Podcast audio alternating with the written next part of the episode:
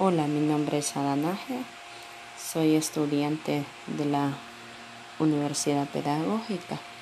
Hoy voy a hablar de lo que es la ética profesional.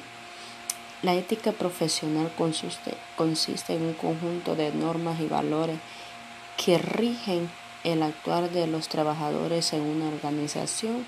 Se basa principalmente en los valores universales que poseen los seres humanos responsabilidad, honestidad, respeto e, entre otros, directamente en un entorno laboral. Hay que destacar que la ética profesional se basa en ampliamente refleja en la manera de actuar de los trabajadores, por lo que si alguno de ellos tiene una profunda falta de valores, es muy posible que realicen acciones que perjudiquen a la empresa y a sus compañeros de trabajo. Es por ello que el principal objetivo de la ética profesional es dejar de lado los beneficios individuales y trabajar en conjunto por un bien común.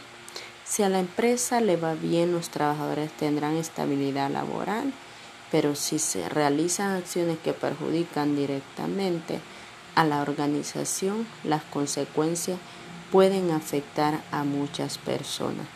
Es importante destacar que al quebrantar de manera los valores en los que se basa la ética profesional puede ser causa de sensaciones, incluso por la vía legal.